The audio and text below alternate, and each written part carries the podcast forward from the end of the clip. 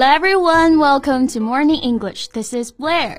Hi everybody, this is Nora. 欢迎大家收听早安英文。节目开始之前呢，先说一个小福利。每周三我们都会给粉丝免费送纸质版的英文原版书、英文原版杂志和早安周边。微信搜索“早安英文”，私信回复“抽奖”两个字，就可以参与我们的抽奖福利了。没错，这些奖品呢都是我们的老师为大家精心挑选的，是非常适合学习英语的材料。而且呢，你花钱也很难买到。坚持读完一本原版书、杂志，或者说用好我们的周边，你的英语水平一定会再上一个台阶的。快去公众号抽奖吧，祝大家好运！Um, speaking of which, Nora, what book are you reading recently? Well, have you ever heard of Educated by Tara Westover? Educated, and the Chinese translation is 当你像鸟飞往你的山, right? Yeah. It has been on the top of the New York Times bestseller list for a long time. 嗯，这本书其实一直非常有名啊，嗯、但是我还没来得及看。之前比尔盖茨呢也力荐过的，even saying her ability to learn on her own blows mine right out of the water。是的，这句话的意思呢，就是她的自学能力让我相形见绌。 想一想啊，比尔盖茨都觉得是这样子了。那自学能力呢，就是指的是 the ability to learn on somebody's own。嗯，而后面的 blow somebody out of the water 可以指的就是 to defeat someone completely suddenly，意思呢就是轻易打败某个人。没错啊。哎，这本书其实也出版了好多年了，是不是？对。你怎么会突然想到看这本书呢？Well, I happened to browse Book Talk one day and find an Instagrammer recommending it. Book Talk, what is it?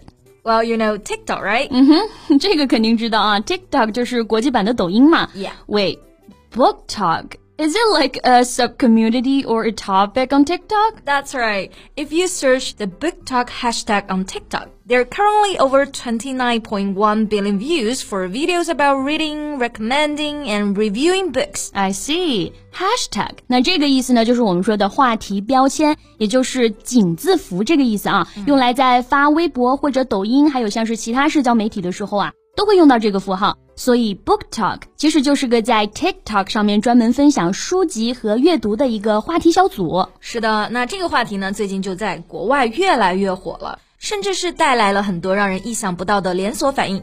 So in today's podcast, let's take a closer look at it. 我们今天的所有内容呢，都整理成了文字版的笔记，欢迎大家到微信搜索“早安英文”，私信回复“笔记”两个字来领取我们的文字版笔记。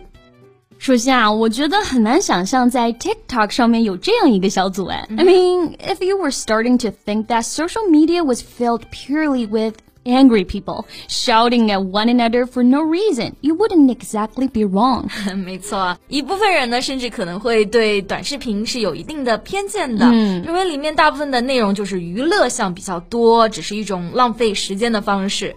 But thankfully, in the depth of TikTok, there is a wholesome place reigniting faith in the internet. A wholesome place 意思就是有益身心健康的一个地方。Wholesome，它的拼写呢就是 whole 全部加上 some 一些，它是一个合成词啊，meaning good for your health。嗯，那 book talk 这个话题呢，也让一部分人重新燃起了对互联网的信任。重新燃起，我们就可以用到一个动词 reignite，r e meaning again。 To ignite is to start burning. Yes. 我觉得这个话题的兴起可能也和疫情有一定关系啊。Because there were a lot of book festivals where fans would gather and just celebrate reading. And now, not being able to do that, at least they are able to do that virtually. That's right. 因为没有办法线下开办图书角，至少可以线上阅读嘛。So do it virtually. Virtually 这个单词呢，就是表示虚拟的。 比如说它的形容词 virtual virtual reality 就是虚拟现实，也就是我们说的 VR。 Exactly. So I guess book talk fans are mostly avid readers. Yeah, avid meaning very enthusiastic about something. 意思就是非常热衷某件事情的。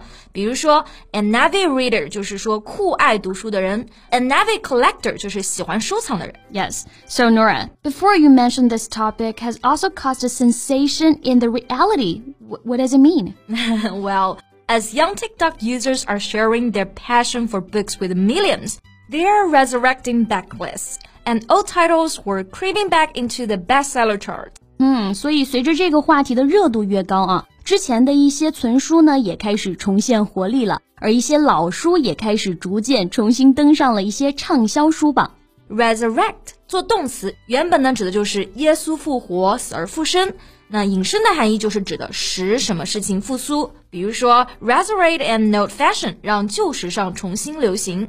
Yes，那 backlist 是指的存书啊，the list of books that have been published by a company in the past and are still available。 所以 resurrect backlist 就是我们说的让旧书啊重新受欢迎。对，比如说有一本书叫做《It Ends With Us》，这本书呢就是四年前出版了，就突然变得非常的火了。Its author Colleen Hoover was thrilled when her novel shot to the top of the New York Times bestseller list late last year, and also a little bewildered. 一下就冲到了《纽约时报》的畅销书榜单啊！那作者自己也表示是惊呆了，而且是慌了。嗯、那 shot 在这里呢，它是 shoot 过去式，表示啊动作非常的快，或者我们说的冲。奔这个含义，那后面的 bewildered，meaning very confused and cannot understand something，意思就是啊，非常的困惑，非常的手足无措。没错，那如果后面的这个 ed 后缀呢改成 ing 结尾，就会变成 bewildering，意思就是让人困惑的，like a bewildering response，就是让人困惑的回复。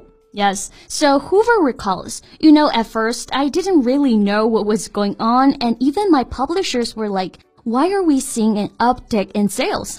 yeah, yeah. And then she soon discovered that young readers were talking about her book on TikTok using the hashtag BookTok, and she had become a BookTok sensation. 嗯，还真的挺让人意外的啊。 Uptick in sales 指的就是销售量的微升，嗯、就是因为 Book Talk 里面有人推荐讨论，就导致了这个结果。然后现在啊，它又火了一波。对，当然啊，这只是很多个例子之一，所以这件事对整个出版行业来说真的是一件好事。就像有一个出版商就说啊，It just warms my heart as a book publisher because that's what we always strive for. It's that word of mouth. Yeah, word of mouth 指的就是口碑，口口相传。能达到这一点呢，一直是出版行业努力想要做到的。As word of mouth has always had a big effect on what books people read。没错，所以 Book Talk 就很好的帮他们达到了这个目标。And now it offers such books a second lease on life. Right，给了很多经典书籍的第二次生命。那么 lease 这个词呢，本意是租约，常见的一个习语就是 a new lease on life。 意思就是给生命续约，让某件事情重新有活力。那这里的这个 a second lease on life 就是从这个习语衍生而来的。So eventually, a great book finds its reader。优秀的书籍啊，遇见了它的读者，真是让人欣慰的好消息啊！是的，那不知道最近大家有在读什么书籍吗？或者最喜欢的书籍是什么呢？也欢迎在我们的评论区和大家留言，期待创造第二个 book talk。那么今天的节目呢，就到这里结束啦。嗯，最后再提醒大家一下，我们今天的所有内容呢，都整理成了文字版的笔记，欢迎大家到微信搜索“早安英文”，私信回复“笔记”两个字来领取我们的文字版笔记。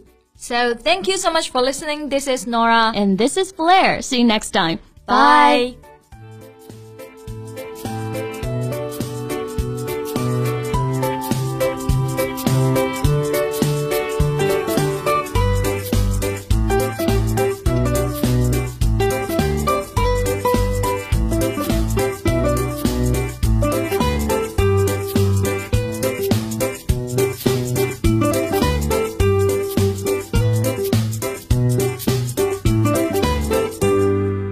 This podcast is from Morning English.